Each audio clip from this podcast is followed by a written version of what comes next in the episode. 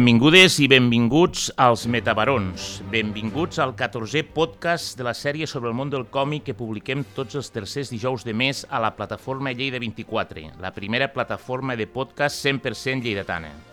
Som aquí per parlar de còmics, de novel·la gràfica, d'autors i autores, de la penya que s'hi dedica i de la que n'és aficionada, de tots, dels grans i dels petits, dels coneguts i dels no coneguts, d'autors locals, nacionals i també internacionals d'heroïnes quotidianes, de dones i homes corrents, però també de superherois, de mons minúsculs i d'altres d'infinits, perquè això és el còmic, infinit.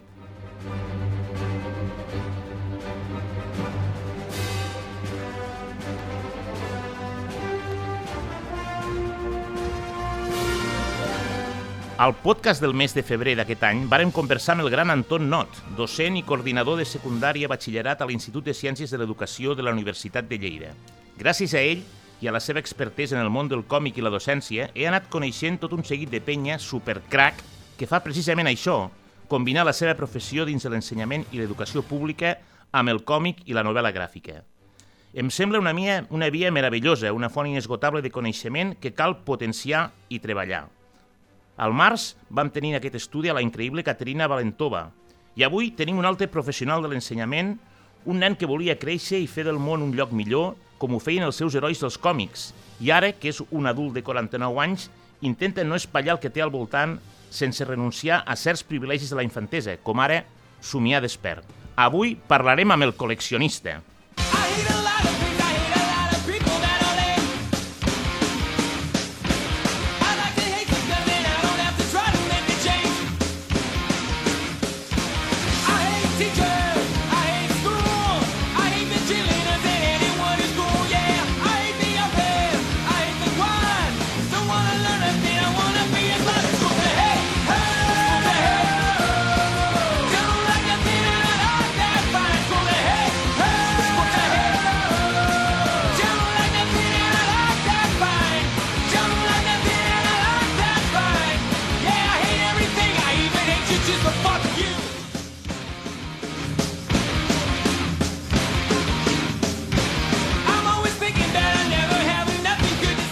Cool to Hate, una cosa així com Odiar Genial, del disc X-Night on the Hombre, dels incommensurables Offspring. Un títol avui en dia més actual que mai, un joc de paraules que ve a significar a la merda l'autoritat. El quart disc d'estudi de la banda californiana, publicat el 4 de febrer del 1997. Després de l'èxit de l'àlbum anterior, Smash, en aquells anys el grup més important, per sobre fins i tot dels Bad Religion, dins del segell eh, discogràfic Epitaph.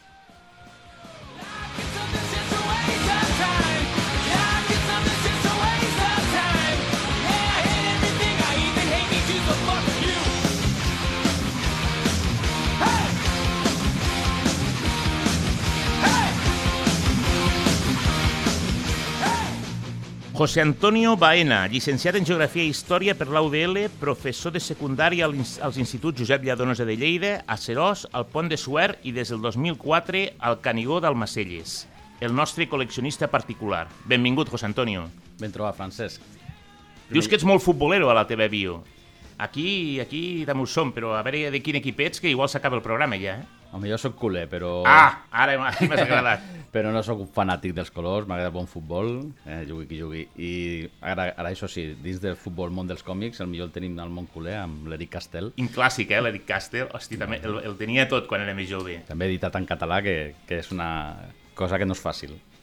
Era un còmic ben curiós, el Castell, eh? perquè de fet no, l'autor no era català, sinó no. em sembla que era belga o i era, era, era, era brutal, sí, sí. Em sembla que, a més, quan marxa del Barça, no recordo si se'n va al Paris Saint-Germain, sí. eh que sí? Sí, sí, una mica Messi, no? És, és, és una història, és una, era una història molt curiosa, que a més el publicaven, em sembla que era, el, no sé si era el Cavall Fort o a l'altra revista, el, el 16 vents o 13 vents, i, i, era, molt, i era un còmic d'aquestos que era, era fantàstic sobre el món del futbol, pocs se n'han fet, sí senyor. Sí, sí. Bueno, sort que ets el Barça, perquè aquí som molt culers. Però... Doncs estic salvat. si no, el programa ja s'ha acabat, eh? Vinga. Molt bé. Bueno, va. Um, aquest és un programa de còmics, però no sé què ens passa als que ens agrada això dels còmics, que sempre acabem parlant també de música i cinema. Jo, com veus, sempre aprofito la intro per explicar una miqueteta quatre parides dels grups i de la música que més m'agrada. Creus que són tres mons que van molt lligats, això del còmic, la música i el cinema? Doncs indubtablement. Crec que la música i el cinema formen part de... Són tres arts i mitjans de comunicació eh, populars i que comparteixen coses importants, no? com és la sonografia, eh, que estan fent una narració, una mica com Bill Eisner diria, no? eh, són, són seqüencials. I, i també comparteixen molt personatges i, re, i referents. No? Penso que van, van molt lligats. Molt bé. La teva afició pels còmics, com comentàvem, i em vas comentar, ve, ve de petit. Un tema que dius que a banda de compartir-lo amb alguns familiars i puntualment amb algun company d'estudis o de feina, l'havies portat sempre a la intimitat que era un tema perquè es recansa, perquè... Més que recansa, bueno, tinc interessos molt diversos i potser socialitzava més pues, amb el món de l'esport o, o amb altres qüestions i el tema de la lectura, sobretot de còmics, una cosa més pues, personal, que fas a casa, que... I, i per compartir potser necessiten uns espais, uns temps específics, no? més, més adequats, no, que no es donen tan fàcilment, s'han de, de crear potser. Tu creus que això de que la gent que ens agrada els còmics són friquis i els típics marginats a l'entorn social i educatiu de, de l'escola quan érem més petits o què? Jo penso que som una minoria privilegiada, no? que podem gaudir d'aquest plaer de, de lectura. De fet, penso que el còmic sobretot se desenvolupa, malgrat redundància, als, als països més desenvolupats. No? als llocs on, on hi ha aquesta indústria cultural que, que gairebé tothom, dic gairebé tothom perquè sempre mai és tothom, hi pot accedir. Per exemple, aquí tenim una biblioteca pública que, que ara està farcida de còmics i qualsevol persona podria Cert. accedir. Canviar molts altres llocs, en molts altres països, això no, no es dona. No? Per tant, penso que són privilegiats i, i la gent que coneix que llegeix còmics doncs, eh, no estan tan malament.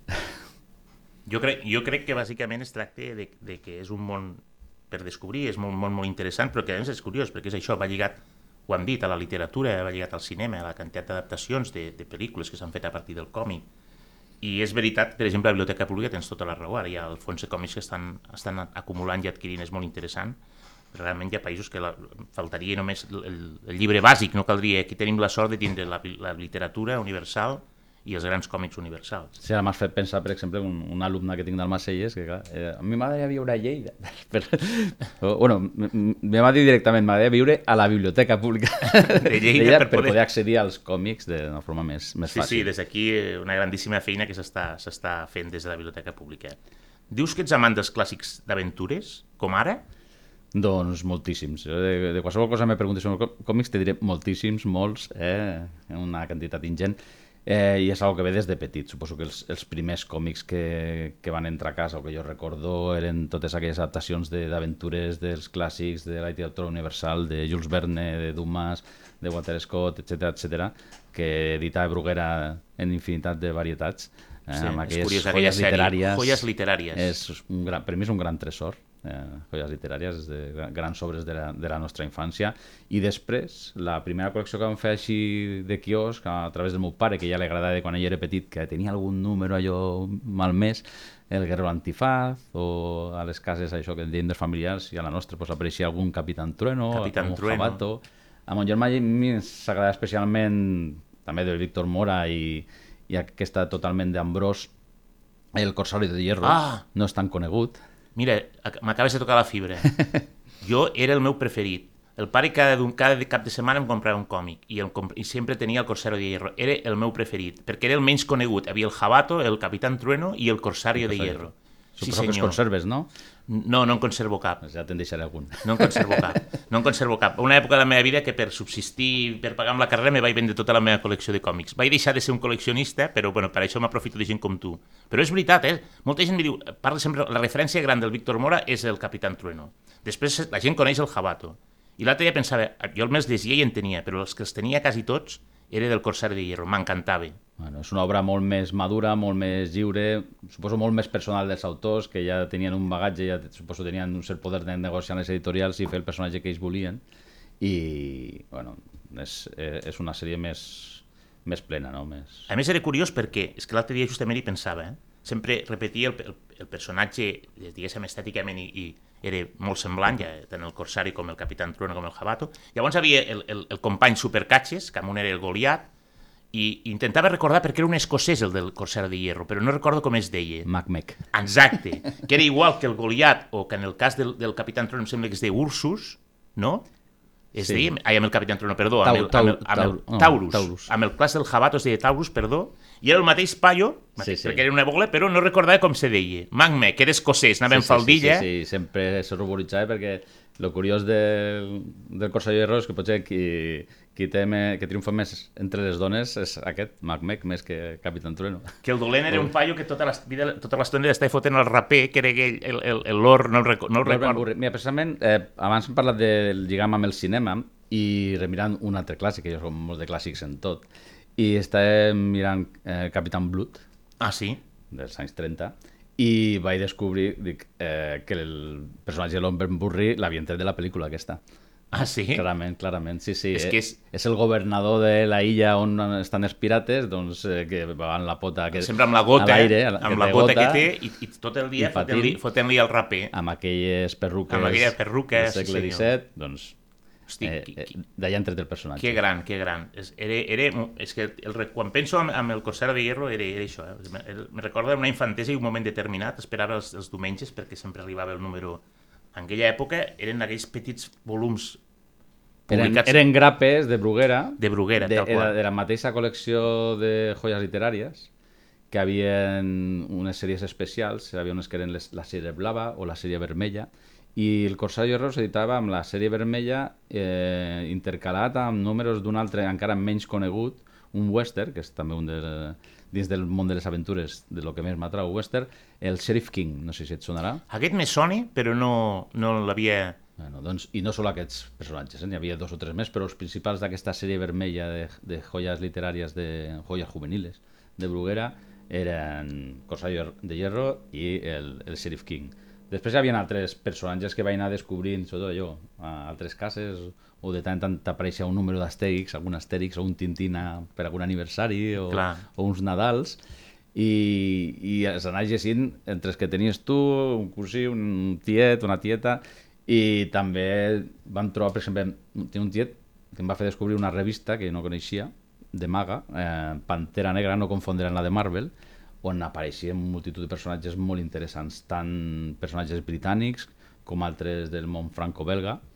Eh, La revista es deia Pantera Negra. la resta es deia Pantera Negra. A, a partir d'una col·lecció de Maga, que crec que és una editorial valenciana, o sigui, Miquel, Miguel Quesada, que havia col·laborat amb el Guerrero Antifaz i alguns altres Sí. clàssics, va fer la seva pròpia col·lecció, era una mena de Tarzán, que inclús va seguir amb el seu fill, el, el hijo de Pantera, o la joven Pantera Negra, no recordo, sobre la revista també com un dels personatges principals, però a partir d'aquesta revista mm, van venir aquí a Espanya mm, moltes edicions de personatges britànics o franco-belgas, com sempre, vale, un dels més interessants eh, de Goscinny i Uderzo, que a part d'Astèrix tenen altres personatges, era el Un Papà, que també va ser editat en, en català. Ah, sí, és veritat. Un, molt divertit, eh? tot el que escrivia Goscinny era molt divertit. Sí, sí. De fet, el, aquell altre, el Visir Iznogut, allò no, allò no era també de Gostín? És de Goscinny, però dibuixat per Tabarí. Ah, vale, era un Sí, altre. sí, sí, sí. Com veieu, el, el, el José està convidat... Ara explicaré una mica per què l'hem convidat, perquè hi ha gent que en sap així, però clar, veieu que és un autèntic mestre i allò coneixedor de... Sobretot veig el còmic clàssic, Bueno, però... això, és que això seria el que jo deixia en la meva primera infància. Després podíem, podem avançar, si vols, a, a, Sí, ara, a més ara, endavant. Ara, ara, ara explico una miqueteta el per què avui el, està aquí el José, no, perquè evidentment quals, aquí pot vindre qualsevol amant del còmic, però intentem sempre trobar algú que, que pot aportar una mica més de coneixement al tema. Amb el José ens vam conèixer fa poc, com he dit, gràcies a l'Anton Not, que des de la UDL està muntant un equip IFE sobre còmics i educació, i on hi som, entre d'altres, el José i jo, altres companys de, de, de professió de docència del José i la meva companya d'educadora del museu, la Txell Bosch. Però en una conversa informal, després d'una primera reunió de l'equip, el José em va comentar, xerrant, que tenia una col·lecció d'uns 10.000 exemplars de còmics, de diferents gèneres i estils, que és una cosa que ja sobte. Tots hem col·leccionat, jo ja ho he dit en un moment determinat, la meva vida va donar molts toms i els vaig tindre que vendre tots, ara no em queda quasi res, conservo quatre coses, però en aquella conversa em va explicar que a partir de la pandèmia la seva família va decidir que necessitaven un espai a casa i van buscar un local on poder gaudir de, la, de tota aquesta immensa col·lecció, entenc, fora del domicili familiar. Però no es tractava només de tenir un magatzem o una biblioteca de còmics privada, sembla que es tractava de fer un punt de trobada de la seva col·lecció per tal de compartir-la amb altra gent i amics. I això vaig trobar molt interessant. Ja he dit que en aquest sentit em va vindre al cap el col·leccionista, però no el que vivia a Sapiencial, sinó el que, viu a la, el que la té a la plaça de les Magnòlies. I clar, volia, el, el, el, avui el convidem, el portem aquí perquè ens expliqui una mica tota aquesta moguda que ens sembla molt interessant. Sí, doncs mira, a mi els llibres i els còmics i el, els contes il·lustrats, eh, dins de lo que seria la matèria inerta, són quasi gairebé éssers vius, eh?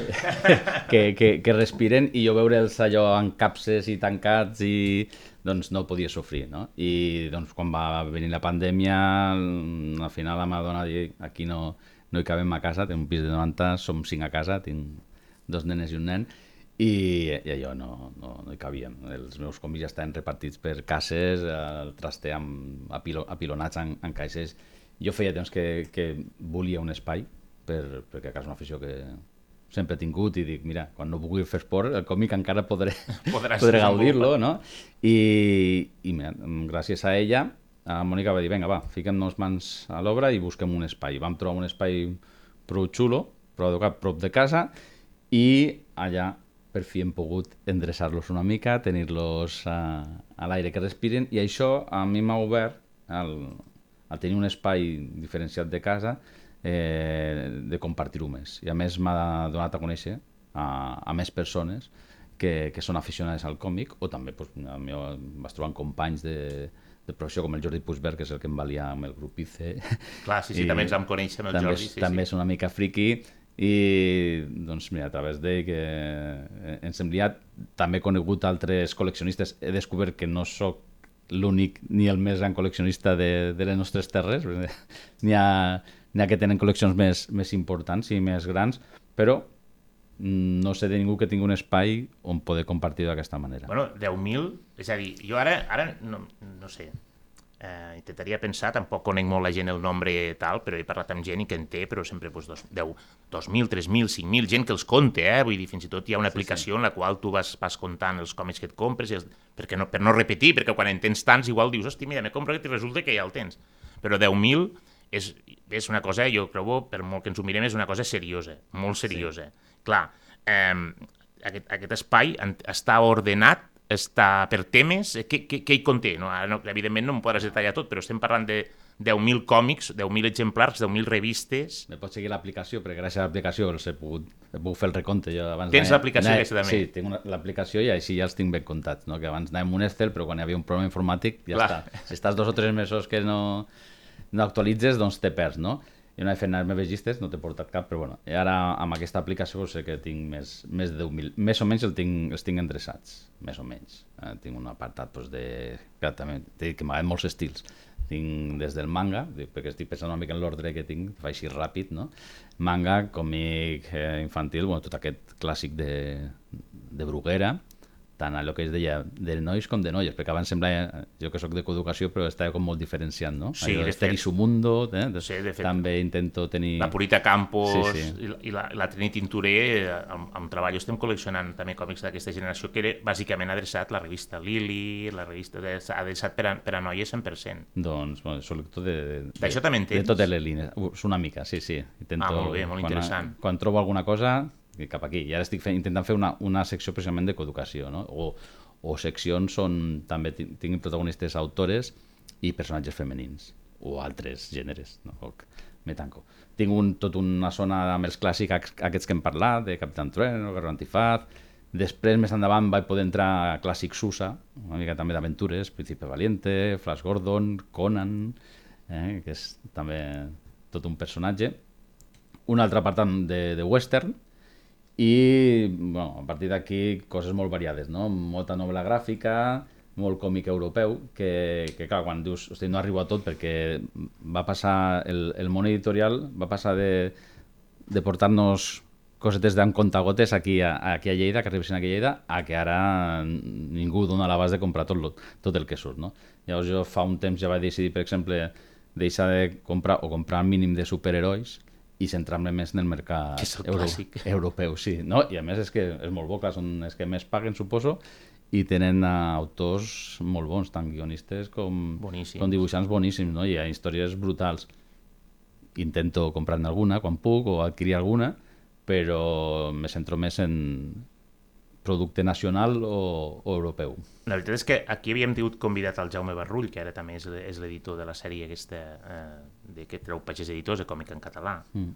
eh, i, i, i ho deia, eh? deia el, o sigui, la situació que ha canviat està per l'usuari, no? el, el, el bombardeig, la quantitat ingent de còmic que pots comprar de tots tipus, i ja, ja t'he dit, eh, no, no, no només la, la part de còmic americà que pot treure Panini i tal, sinó és que a nivell, a nivell global hi ha una quantitat d'oferta que fins i tot les mateixes editorials els suposa una saturació a l'hora de distribuir-ho, però és que ja pel comprador, perquè no oblidem que això val dinerets, això no ho regalen. No, no, no. Clar, i és un... a vegades també, l'altra vegada també vaig tenir aquí de convidat al Ximi, no? va dir, un dia vaig deixar de col·leccionar, bàsicament perquè econòmicament era, era inabastable. Si no, si no et controles, si et deixes portar, jo que soc en una època determinada comprava còmics quasi cada dia i vaig arribar a una mena de rutina i de retruc me vaig tenir que vendre tot allò que havia comprat per subsistir, clar, eh, no són baratos, a més, i depèn de quin còmic compres, si comences a comprar novel·la gràfica, còmics europeus i tal, baratos, baratos no són. Clar, és curiós perquè és així, llavors entenc que el que ara fas és una mica una tria, perquè per tenir una col·lecció tan gran i, i anar-la mantenint vols dir que has d'anar ingressant de tant en quant algunes, algunes obres, has d'anar- comprant. Sí, sí, inclús, però inclús d'aquestes que tinc començades, a vegades he de decidir, mm, me compro, se- segueixo no, a vegades perquè hi ha col·leccions que potser baixen de qualitat i dius, mira, potser si he de triar un altre títol, doncs ho deixo estar aquest i, i m'agafo un altre, no? Però sí, sí, la, és que hi ha una quantitat d'editorials i totes treuen moltes coses, és, és, és, és brutal. Mm, No, no, ningú dona la base, inclús quan parlo amb algun company que jo considero que, que està més al cas del mercat i dic, mira, he trobat això, diu, això, però això ha sortit, no?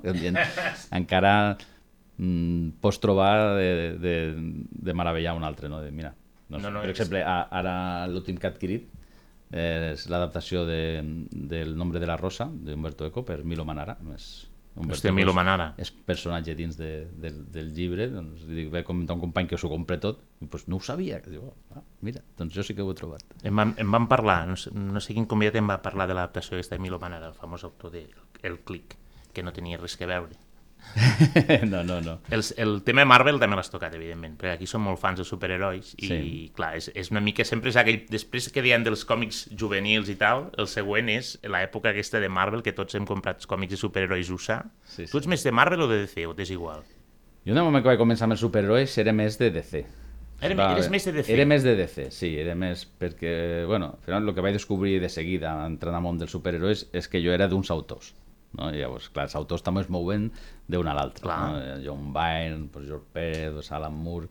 Doncs, Però aquests han tocat tots els pals, per eh? això han tocat les dos cases, doncs depèn del d'on estaven o què feien, doncs, eh, però clar, hi ha obres fantàstiques doncs, de Batman, que, que, que són imprescindibles, igual que hi ha imprescindibles doncs, de- d'Excalibur de, o de X-Men, doncs, ah, joietes, que, clar, tota una col·lecció de Spider-Man, doncs segurament ja, ja faries 10.000 ja tindries 10.000. 10.000 volums, Home, no? seguríssim. I bueno, doncs aquí sí que a l'època d'institut compartia amb un amic que, que també podia comprar més que jo i, i els, els, els còmics de superherois, la majoria, el que sortia de nou, eh, m'ho llegia d'ell. Jo què feia? Comprava el que es deien els retapats.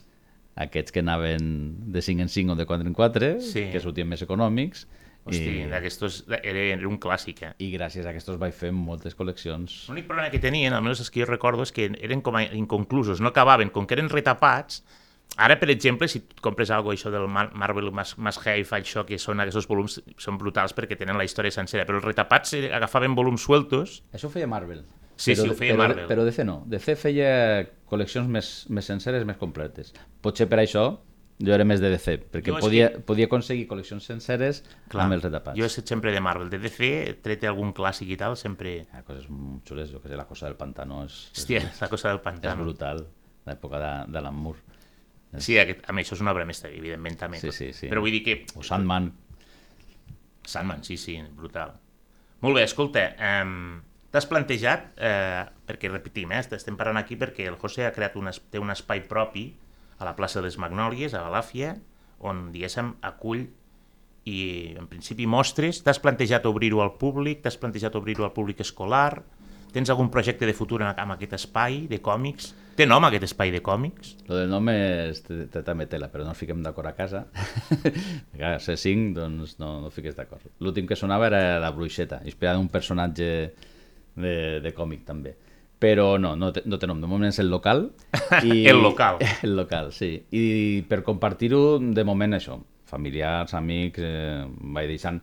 No penso que sigui un joc tampoc per entrar i sortir la gent, no? Clar, perquè no deixa de ser la teva col·lecció particular. Sí, sí, la meva col·lecció, a més és un espai compartit amb, amb la meva família, que fem també altres coses. Tu estàs convidat a venir, quan vulguis. Pues sí que m'agradaria, ja, ja parlarem. Sí, sí. Ara al setembre ens hem de tornar a veure. Ens hem de trobar.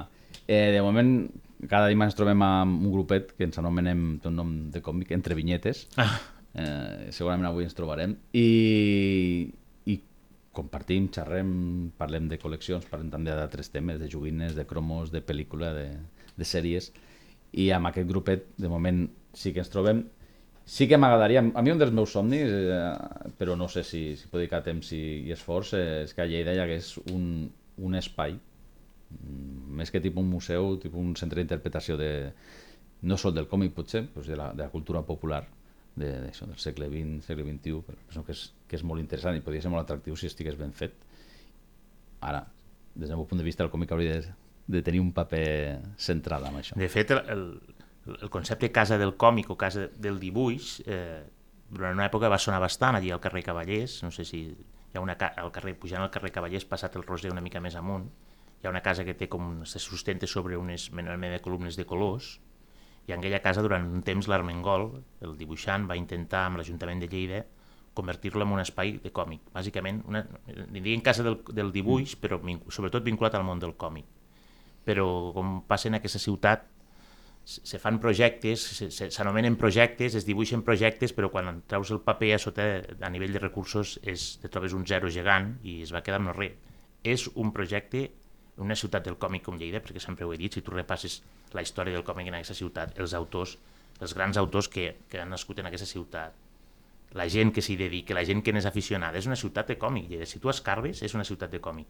I que ningú es plantegi el fet de buscar un espai on poder oferir, més enllà de les iniciatives privades, eh, on poder oferir això seria superinteressant.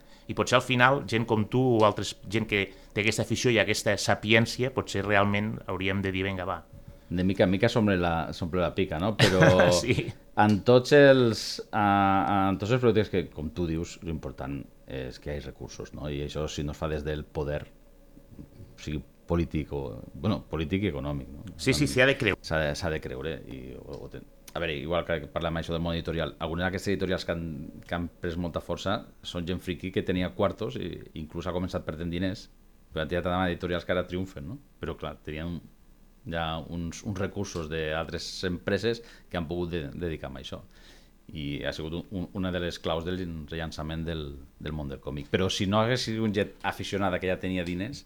És molt complicat, s'hi ha de creure. Bueno, hi ha, hi ha projectes sobre la taula, eh? amb el Ximi es, recordo que hi ha un projecte de fer una mena de graf a nivell local, el projecte d'algun saló del còmic a, nivell, a Lleida també l'he sentit voltar i qui sap, ara que ens coneixem i que potser podem començar sí. a treballar el tema del còmic i l'educació. Aquest grup també els vaig, vaig oferir de venir al local a parlar-ne, eh, que pot ser un joc, perquè el local que tenen ells, el Ximi, vam estar parlant de... Sí, amb la bronca. En la bronca vam estar parlant d'aquest tema i també els vaig oferir com vulgueu, perquè el local sí que és una mica més gran que, que el que tenen ells i cabria més gent per poder compartir idees i, i a veure si, si llancem so, alguna... Alguna, alguna, cosa, alguna cosa hem de fer conjuntament perquè ara estic descobrint allò petits gran gent que està fent grans coses amb el còmic, però cada, cada un fa les seves batalles. Estem normal, atomitzats. Perquè al final tothom es dedica a altres coses. D'això no es pot viure, evidentment. Però tu, en el teu cas, eh, toques el tema del còmic amb els teus alumnes a l'institut, d'alguna manera? Menys del que voldria, però cada cop eh, intento ficar alguna falca més.